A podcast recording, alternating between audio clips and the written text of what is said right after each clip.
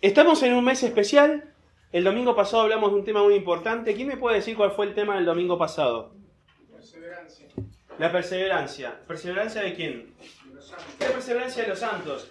Es uno de los principios en el cual se movió todo este movimiento religioso que conocemos como la Reforma. Uno de los principios era la perseverancia de los santos.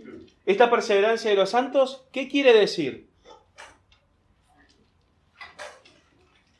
Bien, muy bien. Tienen todos un uno. ¿Qué quiere decir la perseverancia de los santos?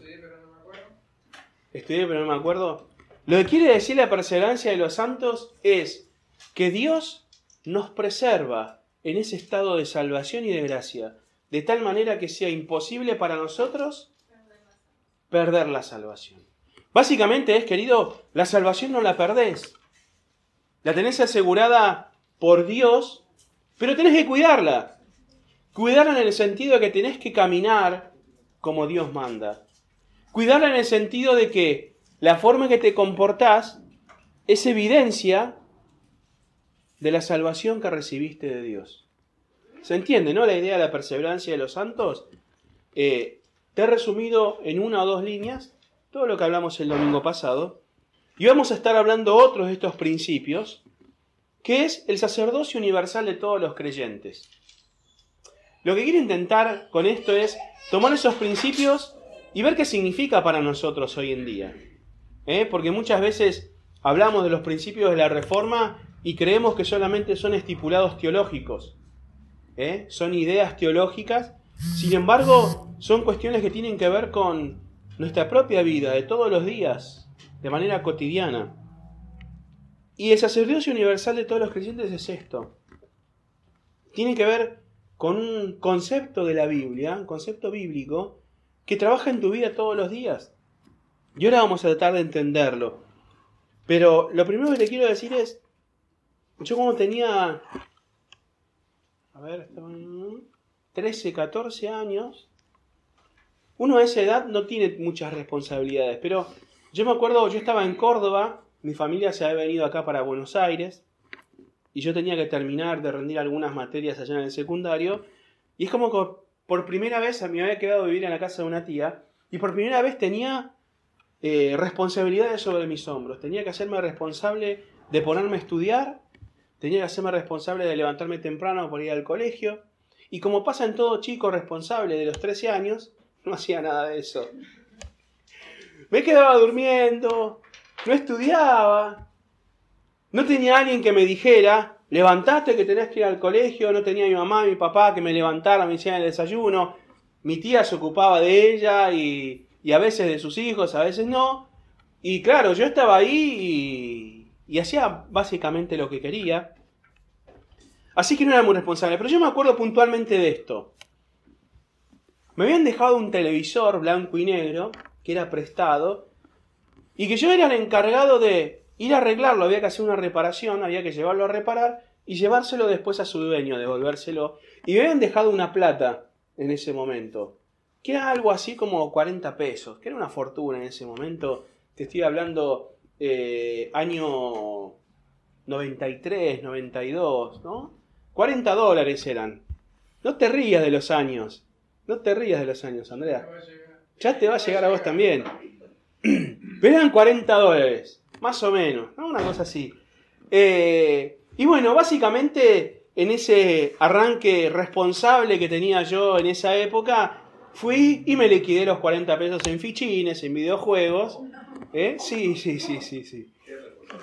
Era muy responsable. Eh, y bueno, ¿y qué pasó con el televisor? Yo lo llevé a arreglar el televisor, pero claro, como no tenía plata para pagar, nunca más lo fui a buscar. ¿no?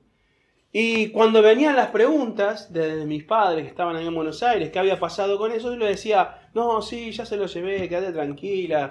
No, primero le decía, lo están arreglando, después como no podía estirar más el tema del arreglo, les decía, sí, yo se lo había llevado. Las mentiras tienen patas cortas, gracias.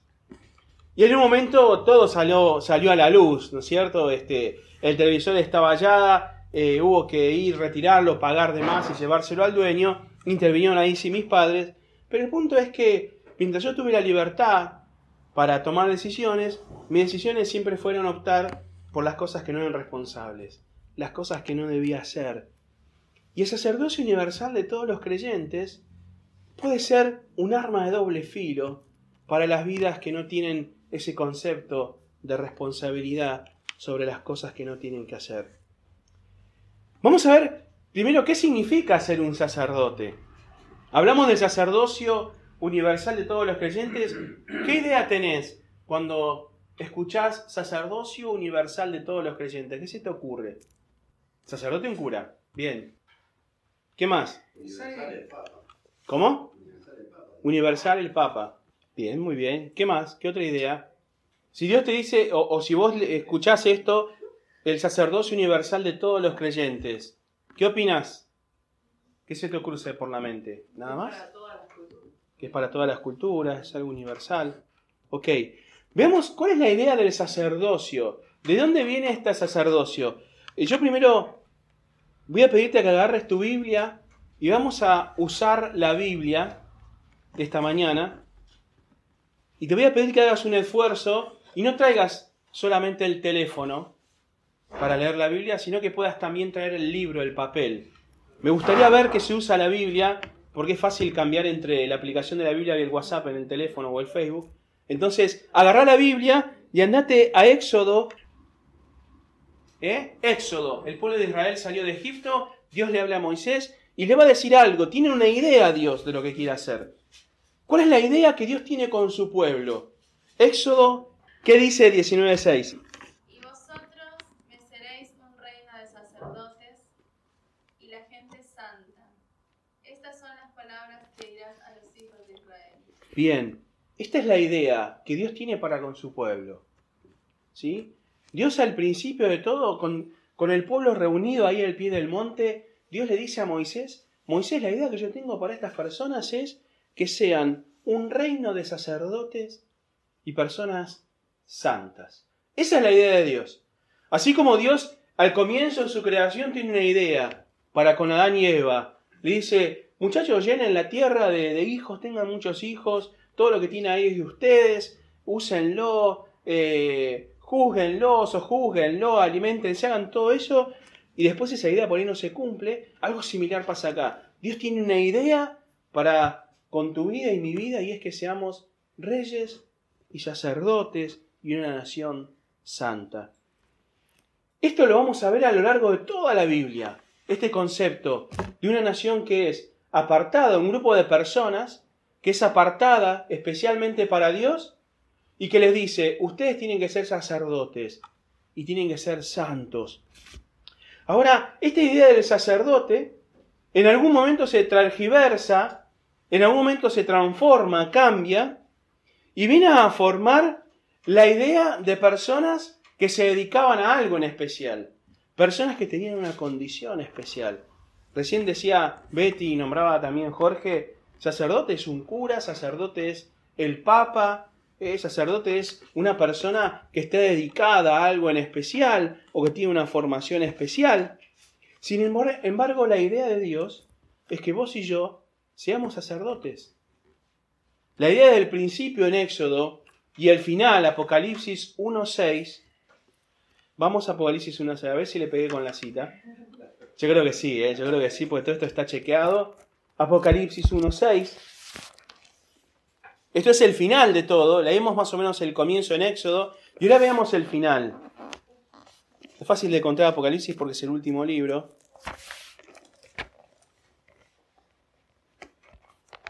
Léelo.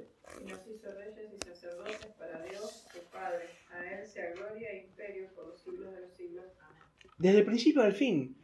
La idea de Dios es esa. Que vos y yo seamos reyes y sacerdotes. El punto es, ¿qué significa ser un sacerdote? ¿Cuál es la idea del sacerdocio? ¿Qué es un sacerdote? Si leemos en toda la escritura, vemos que los sacerdotes son personas dedicadas a Dios para administrar las cosas de Dios.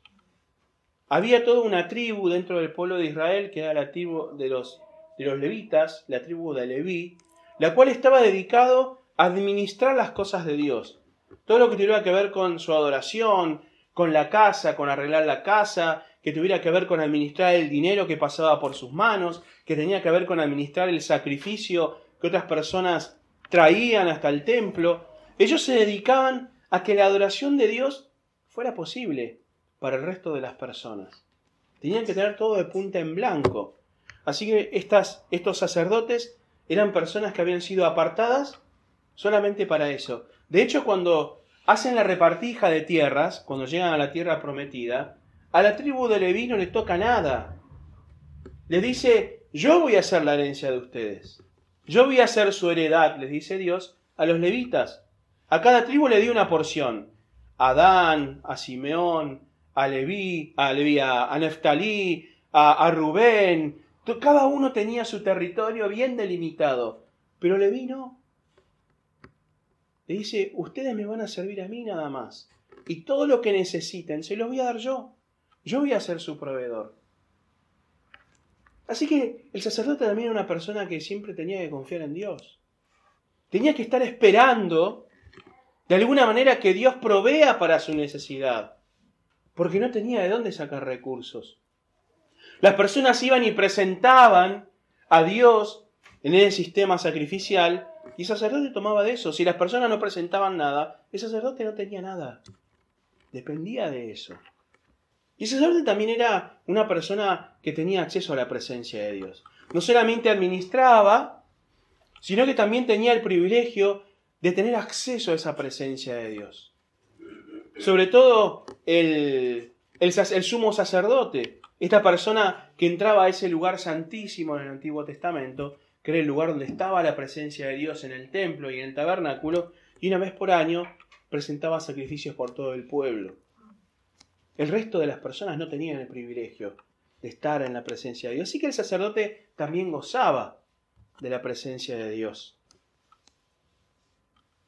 Pero ¿qué pasó? Que desde la, esa idea de Dios de que todos seamos sacerdotes, de repente nos encontramos en el tiempo de Jesucristo con toda una casta sacerdotal, toda una clase social de sacerdotes que vivían a costa del pueblo. Cualquier similitud con la realidad es coincidencia nada más. ¿eh? Pero pasaron dos cosas. El libro de jueces nos dice que hubo una responsabilidad muy grande de todo el pueblo, de todas las personas. Porque dice que Israel cada vez que tenía libertad se iba en pos de otros dioses. Y hacía cada uno lo que le veía en gana, lo que bien le parecía. Esa es la tónica del libro de los jueces. Cuando no tenías a alguien que te controle a ver si habías arreglado el televisor, vos qué hacías? Te gastabas la plata en las oficinas. Esa es la historia del pueblo de Israel. Es tu historia y mi historia. Cuando dan un poco de soga o nos dan la mano, nos agarramos del codo. Es, es lo que somos como personas naturalmente. Así que lo que pasó en primer lugar es eso. El pueblo, las personas, como vos y como yo, no nos hicimos cargo de nuestras responsabilidades con Dios. Y lo que hicimos fue preferir que otro lo haga en nuestro lugar. Entonces preferíamos que hubiera sacerdotes que administraran las cosas de Dios por nosotros.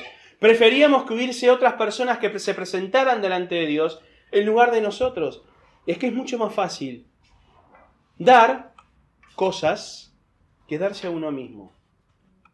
Hay organizaciones sociales que saben esto que es mucho más fácil pedirle a las personas plata a que se comprometan con una causa. Yo te, doy un ejemplo, conozco una, una persona que tiene en su tarjeta de crédito débitos automáticos de UNICEF.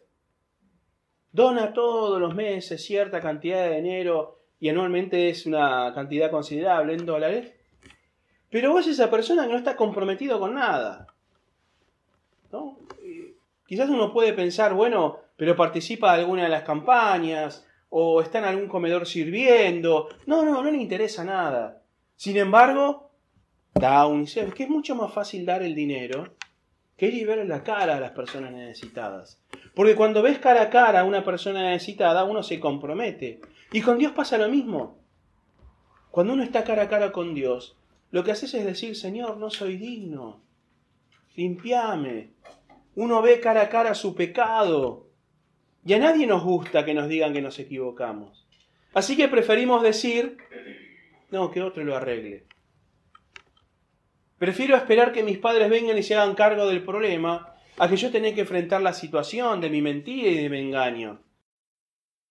Y la otra cosa que pasó para que el sacerdocio se convirtiera en un sistema que subyugaba al pueblo, era que los sacerdotes se aprovechaban también de eso. Y de ahí un caso específico en, el libro de Samuel, que son los hijos de Eli. ¿No? Los hijos de Eli se aprovecharon de las ventajas que tenían como sacerdotes. Y todo lo que traían de ofrenda se agarraban lo mejor. No, esto es para mí, esto mirá, la ropa esta que donaron está, está nueva, está buenísima, me la llevo para casa. Pero si vos ya tenés, no importa, siempre está bueno tener un poco más. Y me agarro el pedazo de vacío que esté mejor. Y, voy acumulando y acumulando y acumulando. Y llegamos a un momento en el cual en el siglo XVI la Iglesia Católica era dueño de más de la mitad de toda Europa. Simplemente un ejemplo, ¿no? Los sacerdotes, que eran personas como vos y como yo, se aprovecharon de esas ventajas que tenían, de que el pueblo les confería a ellos responsabilidades propias, y ellos dijeron así, me tengo que encargar de esto, bueno, te voy a cobrar por hacerlo. Así que estas dos cuestiones, este abandonar propias responsabilidades y este aprovecharse de las circunstancias, llevaron a que el sacerdocio se transforme en una casta social, en una clase. Y cuando yo era chico, en mi familia y en otras familias que conocíamos, era muy importante tener en la familia o un cura, o un médico, o un militar. ¿No? Entonces siempre tenías ahí, no, mi tío que es cura, mi tío que, este, que es militar, que es coronel de qué sé yo, no, mi hijo, mi hijo el médico, mi hijo el sacerdote, y mi mamá quería que yo fuera cura. Hizo todo el esfuerzo posible. Y acá estoy. Era, para esa época, era un, nivel de estatus tener en la familia un militar, un cura, un médico. Y tenía que ver con esto, con, con ese prestigio que, que tenían estas personas, estos sacerdotes, esta clase social religiosa. Y Lutero va a reaccionar en contra de esta situación. No en contra de las personas en sí, sino en contra de este sistema perverso que lo que hacía era oprimir desde ese lugar, desde ese lugar, de esa posición de ventaja, al pueblo común. Oprimir al pueblo necesitado, sacándole hasta lo que no tenía. Y la idea que tenemos de sacerdotes es la de gente privilegiada. Es la de gente que se aprovecha de su lugar y su posición. Y la palabra nos pone en orden y en eje en lo que significa, en lo que significa ser un sacerdote. ¿Qué quiere decir entonces que tenemos un sacerdocio? Quiere decir que tenemos una responsabilidad, vos y yo tenemos una responsabilidad delante de Dios. No la tiene otra persona por vos. Vos tenés una responsabilidad de presentarte santo delante de Dios. Esto quiere decir que cuidas tu vida del pecado, esto quiere decir que estás apartado por Dios para hacer una tarea específica y tenés que dedicarte de ella. Y tu vida gira en torno a la presencia de Dios. No el hacer lo que vos y yo queremos, como hacía el pueblo en el tiempo de los jueces.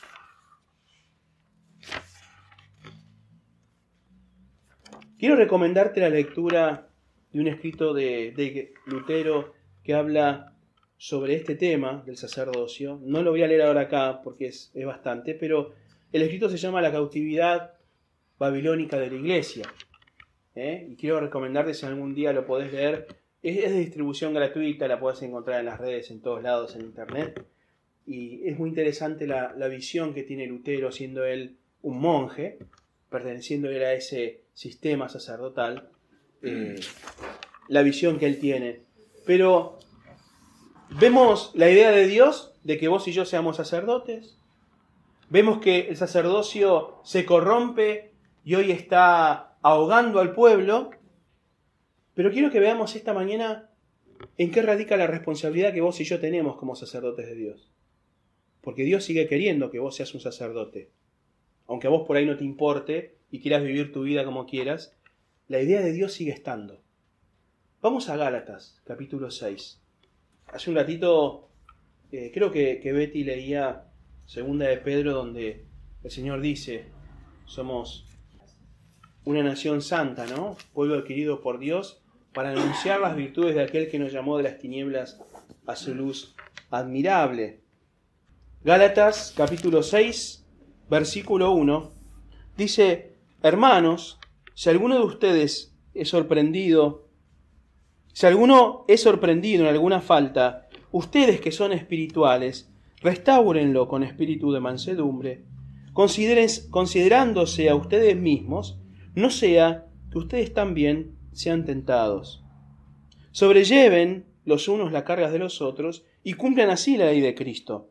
Porque el que se cree ser algo, no siendo nada, a sí mismo se engaña.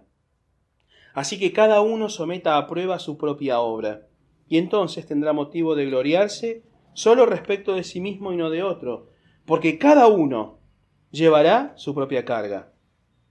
El que es enseñado en la palabra, haga partícipe de toda cosa buena al que lo instruye. No se engañen, Dios no puede ser burlado porque todo lo que el hombre sembrare, eso también va a cosechar. Porque el que siembra para su carne, de la carne va a cosechar corrupción, mas si siembra para el espíritu, del espíritu va a cosechar vida eterna. No nos cansemos entonces de hacer el bien, porque a su tiempo vamos a cosechar. No desmayemos. Así que según tengamos oportunidad, hagamos bien a todos y mayormente a los de la familia de la fe. Este corto pasaje, que está al final de la carta de Gálatas, encierra en esencia todo el sacerdocio, toda la actividad sacerdotal que tiene que ver con nuestra responsabilidad para con Dios. El domingo pasado hablábamos de una parábola. ¿Te acordás cuál es la parábola del domingo pasado? La de las diez vírgenes. Es un bloque de dos parábolas en la cual nos cuenta primero esas diez vírgenes las cinco necias y las cinco sabias, y después nos habla de otra parábola, de los siervos eh, o de los sirvientes que tienen que eh, administrar los bienes de su Señor hasta que Él venga. Y nos habla de este sentido de responsabilidad, de hacer lo que Dios nos pide.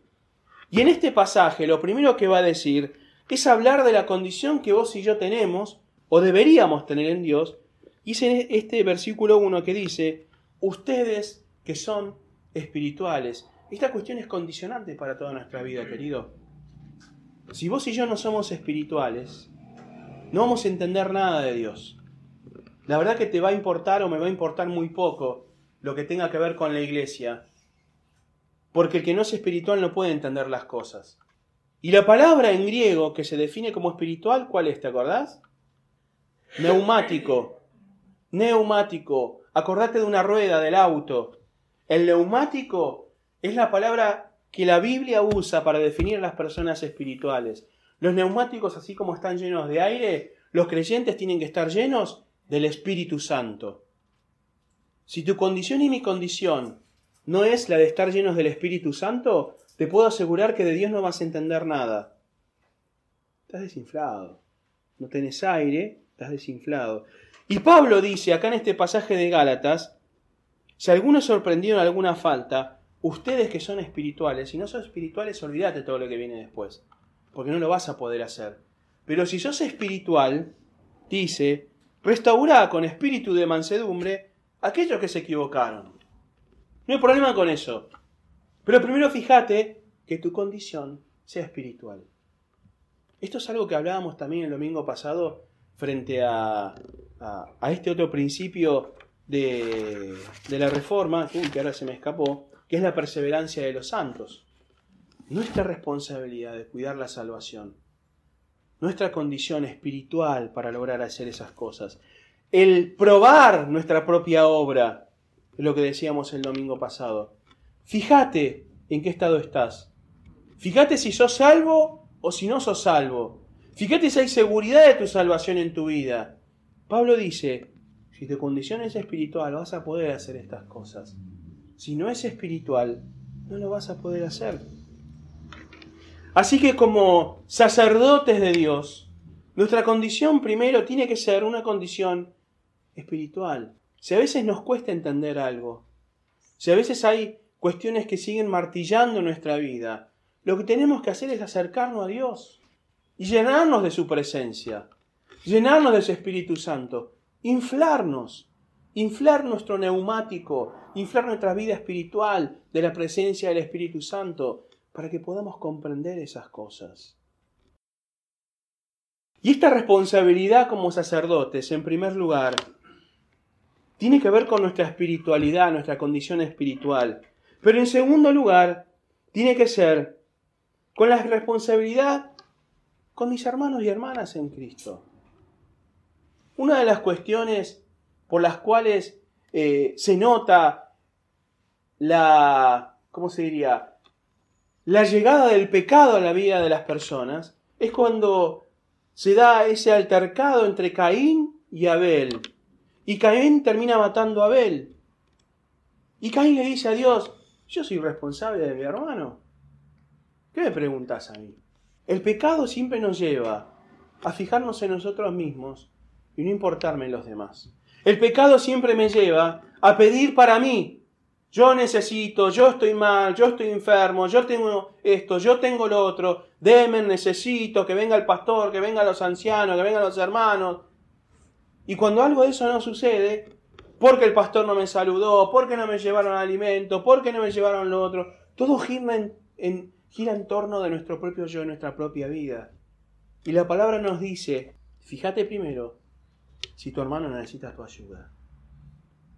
Y yo comentaba cuando sale este tema, ese cartel que había salido en una de las guerras, creo la Primera Guerra Mundial, eh, y el lema era, no te preguntes qué puede hacer Estados Unidos por vos, sino qué podés hacer vos por Estados Unidos, y tenía el cartelito del tío Sama apuntándote diciendo, te necesito o te quiero, sumate a las filas del ejército. Interesante el lema. Después Kennedy lo va a utilizar para, para decir no dependas del Estado, sino venía a trabajar y hace algo vos por tu país.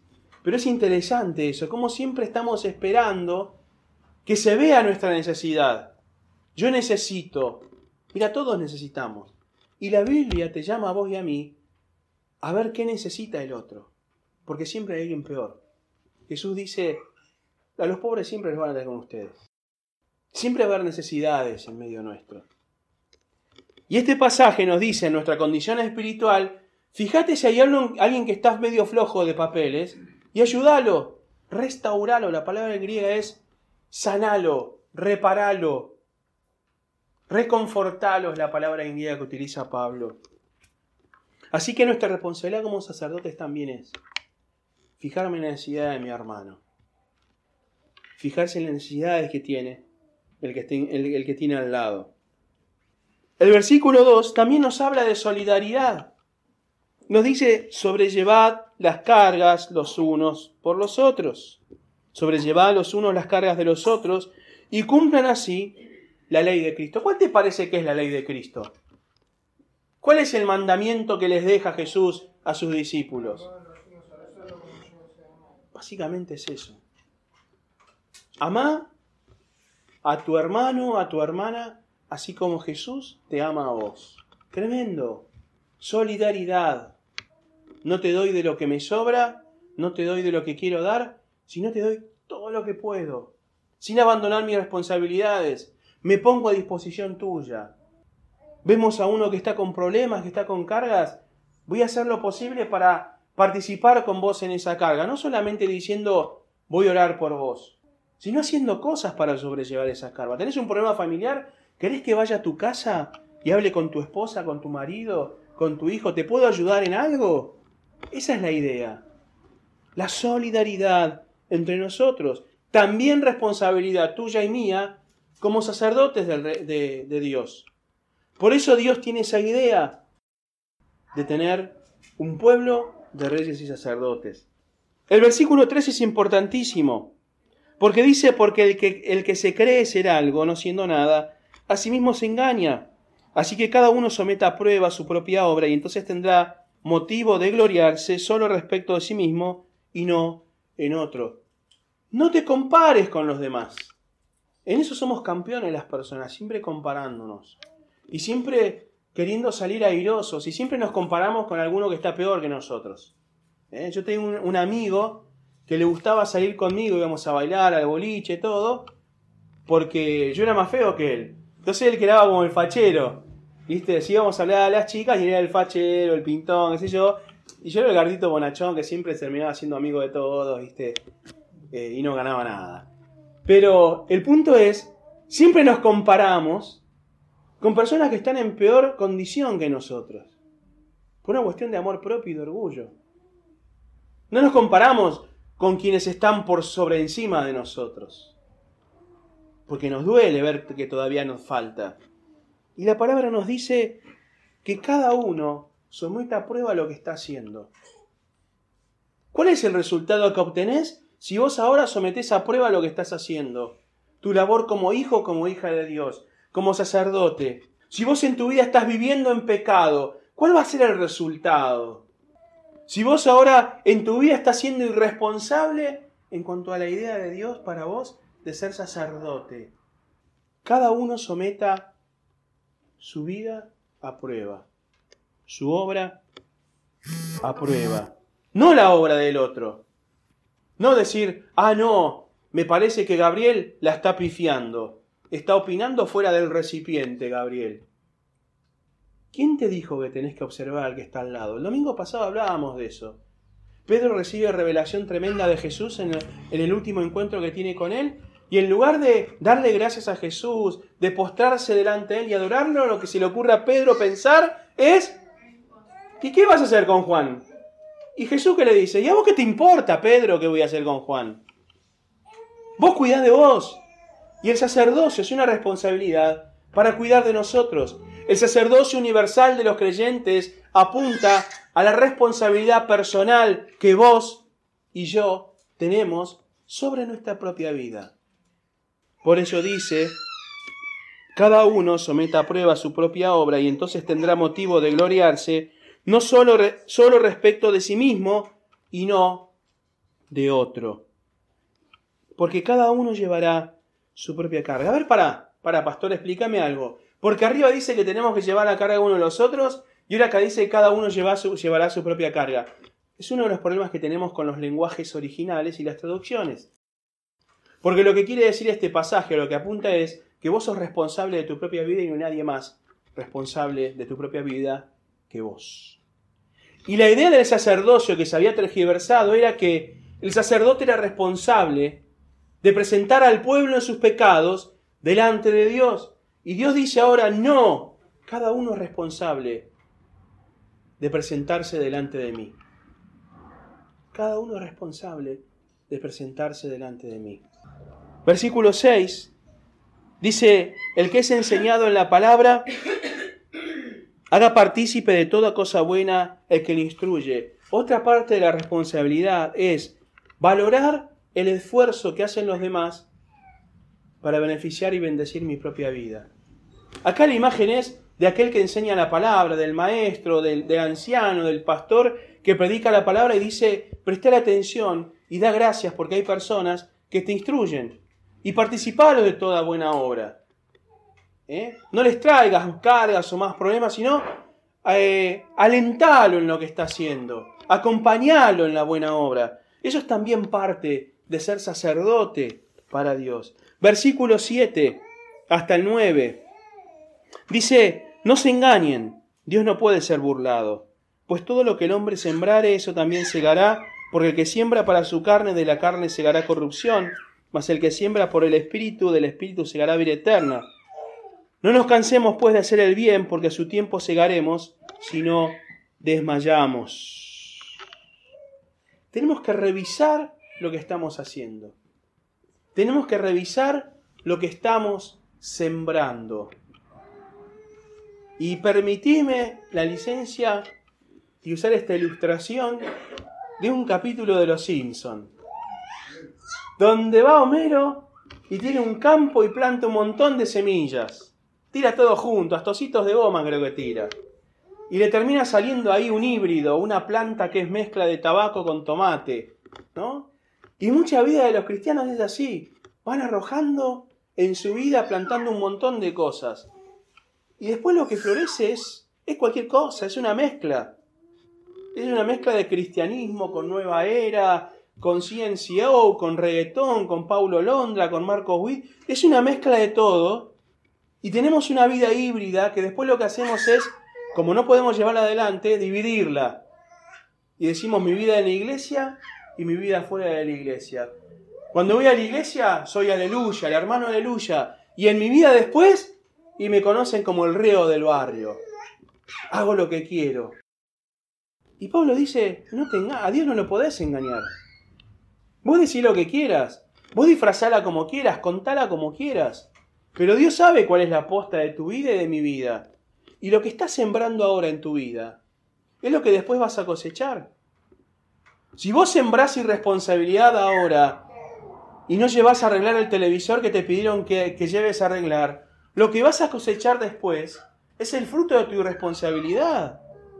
Si vos ahora mantenés una vida irregular, una vida en pecado, una vida permisiva con tu propia vida, no vas a cosechar la bendición de Dios. No vas a cosechar la prosperidad de parte de Dios.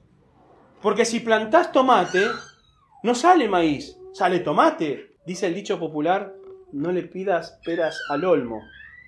¿Sí? Si vos querés peras, anda un peral. Si querés una olmera, no sé, anda un olmo. Digo, para poner un poco de una nota de humor. Pero si querés bendición de Dios, tenés que hacer lo que Dios te pide.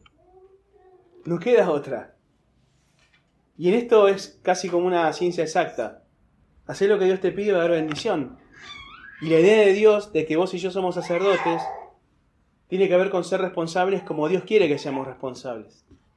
Y el versículo 10 dice, así que según tengamos oportunidad, hagamos bien a quienes. Hagamos bien a quienes. Hagamos bien a quienes. No te me adelantes. Hagamos bien a quienes. Hagamos bien a quienes. A todos. A todos. Porque a veces cuando seguimos el pasaje dice mayormente a, a la familia de la fe, nos ubicamos solamente, no, los que no creen, no. No, no, los que no creen, yo no, yo prefiero darle a la iglesia, los que no creen, no importa, que se ocupe el pastor o los ancianos o los líderes. A todos, hacer bien a todos. En cuanto a lo que vos dependa, dice la palabra, estás en paz con todos. Con todos, con tu jefe, con tu familia. En lo que vos dependa, por eso estuvo bueno lo que hacíamos el domingo pasado, ¿no? Eh, si hay algo que vos sabés que tu hermano tiene en contra tuya, anda vos y ofrecete a ese hermano, aunque vos no seas el culpable. En cuanto a lo que vos dependa, sé bien, eh, está en paz con todo. Y este pasaje dice, según tengamos oportunidad, si la oportunidad se presenta, sé bien con todos, pero mayormente a la familia de la fe tengamos en consideración aquellos que somos hermanos y hermanas, en primer lugar, antes que los demás, pero los demás también. ¿Se entiende la idea? En primer lugar, pero los demás también. Y esta es nuestra responsabilidad como sacerdotes. Esto que está en este pasaje, casi al final de Gálatas, es la responsabilidad que tenemos vos y yo para con Dios y nuestros hermanos. Es que no tenemos, no podemos tener responsabilidad con Dios sin tener responsabilidad con nuestros hermanos. Porque Jesús también dice, por cuanto lo hiciste con uno de ellos, conmigo también lo hiciste. Y lo que vos hagas con tus hermanos y hermanas en Cristo, lo estás haciendo con Jesús, lo estás haciendo con Dios. Así que esta idea que Dios tiene de ser sacerdotes para vos y para mí, tiene que plasmarse en nuestra vida, en nuestra responsabilidad, si Dios te da una responsabilidad para cumplir, y es lo que vos sembrás en tu vida, no esperes cosechar otra cosa. El somos, eh, somos sacerdotes en el sentido que compartimos la responsabilidad de hacer el bien, que compartimos la responsabilidad de sembrar para el reino de Dios, no para nosotros, de cuidar nuestra propia vida, de ser responsables en nuestra propia vida con Dios y atender a quienes estar, están a nuestro alrededor. Esto es, hermanos, hermanas, lo que quiere decir el sacerdocio universal de todos los creyentes. Y esto a correr de la historia ha sido mal entendido. Se ha pensado de que aquellos que son llamados a ser ancianos o pastores son iguales que nosotros. El pastor es uno más, el anciano es uno más. Y no es así. Porque el sacerdocio universal no te habla de que somos todos iguales y que todos tenemos que hacer lo mismo. Te habla de la responsabilidad que vos y yo tenemos delante de Dios. Pero que el Señor después llama a otras personas a tener diferentes roles. Y por eso dice la palabra, prestar atención a los que te enseñan la palabra y compartir con ellos cosas buenas. Hay personas como los ancianos y los pastores que se dedican a que vos y yo crezcamos en nuestra fe, que se dedican a que vos y yo recibamos instrucción de la palabra, que se dedican a que vos y yo no pasemos necesidades. El perdón universal de todos los creyentes a lo que nos llama es a la responsabilidad. A lo que nos llama es a prestar atención a nuestra vida y la responsabilidad que nosotros tenemos de presentarnos delante de Dios. El domingo que viene voy a preguntar sobre esto. Así que cuando te pasemos el audio, volver a escuchar, toma nota, porque va a haber examen el domingo que viene. ¿Eh? Así que Ismael ya sabes, si estás acá el domingo que viene, vamos a preguntar. ¿Eh? ¿Les parece si oramos? ¿Sí? Señor, quiero darte gracias esta mañana por tu palabra. Yo sé que tu palabra a veces puede ser mucho para nosotros, puede ser un alimento muy contundente. A veces tu palabra, Señor, necesita de, reflexión, pero tenemos una ventaja en vos, Señor, que vos inspiraste esta palabra, que vos sabés lo que la verdad que está en ella y yo quiero pedirte, Espíritu Santo, que ministres a nuestros corazones esta palabra que, estás hablando esta mañana. Este llamado a la responsabilidad como congregación, como personas individuales, que nos haces a cada uno de nosotros. Que podamos tomar este llamado a la responsabilidad, Señor, como algo personal. No pensando en que están llamando al que tengo al lado o al que tengo atrás, sino pensando que me está llamando directamente a mí, a ser más responsable sobre mi vida, a cuidar mejor mi vida, a cuidar de no caer en pecado, a cuidar cómo, cómo leo tu palabra, a cuidar cómo me relaciono con vos. Señor, y que como congregación, siendo responsables, podamos crecer en conocimiento tuyo, Jesús.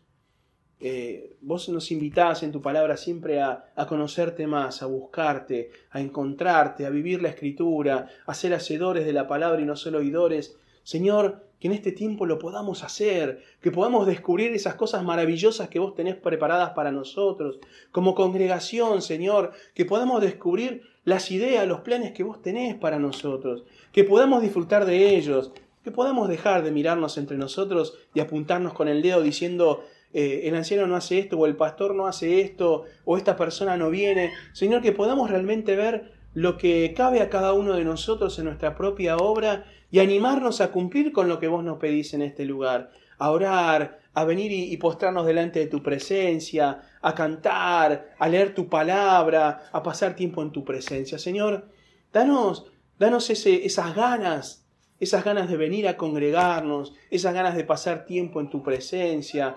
Danos, Señor, en nosotros la necesidad de hacerlo, que si no lo hacemos nos sintamos secos, Señor, nos sintamos inquietos. Señor, un, nuevo tiempo para esta congregación, un nuevo tiempo para el ministerio pastoral en este lugar, un nuevo tiempo para el consistorio, Señor, en el cual somos responsables, somos solícitos, somos expeditivos, somos ejecutivos, Señor, y, alentados por vos, porque vos nos acompañás con, tu mano poderosa obrando alrededor nuestro, con señales, con prodigios, con milagros. Señor, que podamos vivir esto que, que, Lutero se encargó de, de, enseñar nuevamente, que es el sacerdocio universal de todos los creyentes. Que podamos ser responsablemente sacerdotes de nuestra propia vida, presentándonos todos los días delante de tu presencia, como sacrificios vivos, Señor, para, para honrarte a vos, para glorificarte y para recibir tu bendición, sembrando, Señor, obediencia y recogiendo bendición. En el nombre de Jesús. Amén. Amén.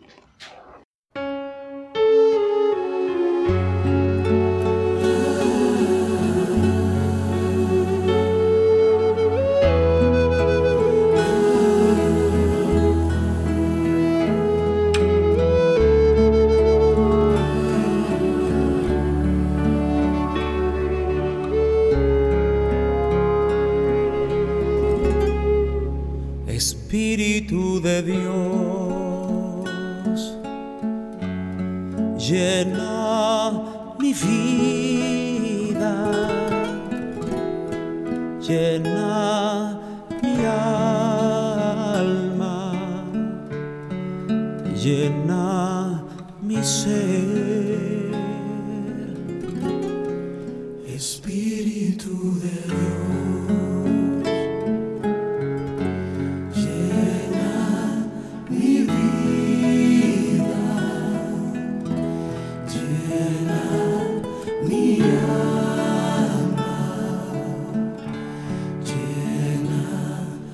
mi